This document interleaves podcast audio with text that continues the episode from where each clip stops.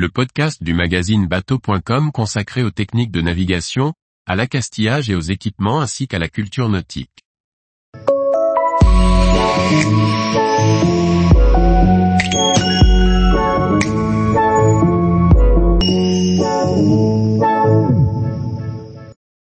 Entretien du moteur d'annexe, éviter les pannes pour une saison au mouillage réussi. Par Fabien Combe. Le moteur d'annexe est souvent capricieux. C'est toujours quand on rentre des courses, vent de face, qu'il tombe en panne et qu'il faut ramer.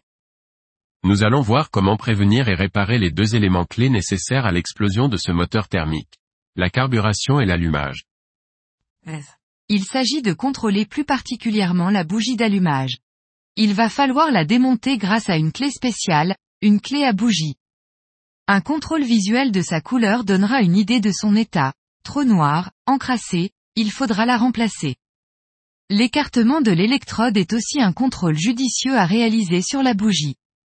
Il doit être de 0,7 mm à 1,2 mm suivant les modèles et cette valeur est disponible sur les documentations constructeurs des bougies. Il se mesure à l'aide d'un jeu de cale.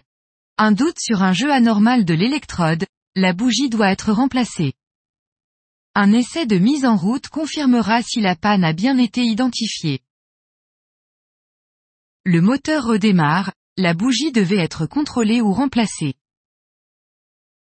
Le moteur refuse toujours de démarrer, un contrôle de la carburation pourra être la solution.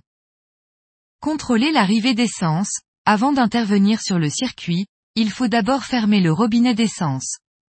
Puis contrôler, s'il y en a un, que le filtre ne soit pas bouché.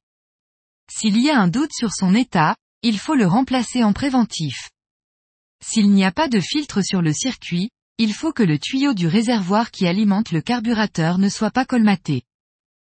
Une fois qu'on s'est assuré que le circuit d'aspiration est en bon état, le carburateur peut être contrôlé si la panne persiste.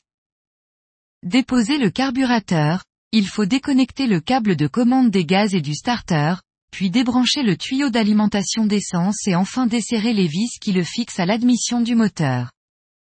Démonter le carburateur, pour cette opération il est conseillé, d'une part de prendre ses précautions en s'installant sur une table par exemple, car les éléments le constituant sont petits et fragiles et, d'autre part, de se munir d'un seau, car le carburant contenu dans la cuve va couler. Démonter la cuve du carburateur donnera une idée de son état. S'il y a des saletés accumulées au fond, la cause de la panne est identifiée.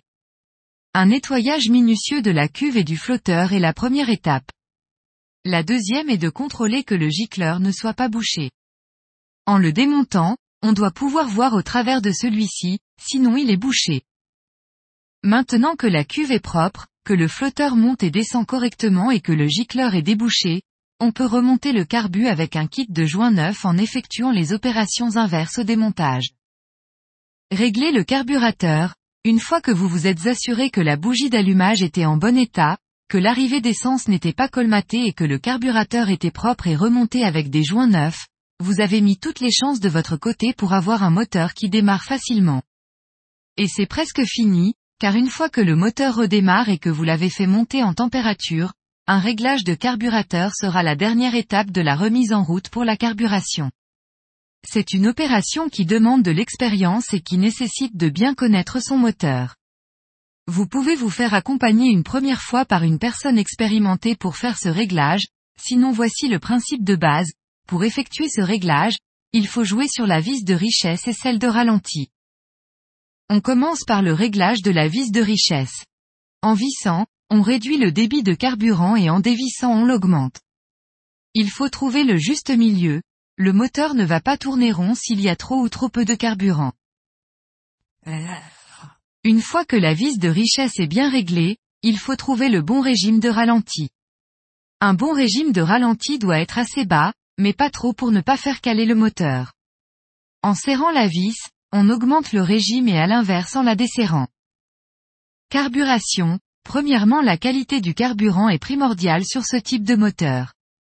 Sa propreté permet de garder un réservoir le plus propre possible afin de ne pas colmater le circuit. Il convient donc d'utiliser des bidons propres pour transvaser l'essence et des entonnoirs avec un tamis si possible.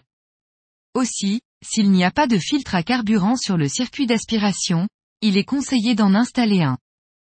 Et enfin, un kit de réparation pour le carburateur peut permettre de remettre en route rapidement son moteur si l'on a été bien préparé. Allumage. Pour la bougie il est conseillé de la remplacer en préventif suivant les préconisations constructeurs. Si malgré cette précaution une panne survient, il est conseillé d'en avoir plusieurs exemplaires à bord afin de pouvoir la changer. Entretenir son moteur d'annexe et bien gérer le stock de pièces détachées pourra assurer une saison au mouillage plus confortable. Tous les jours, retrouvez l'actualité nautique sur le site bateau.com. Et n'oubliez pas de laisser 5 étoiles sur votre logiciel de podcast.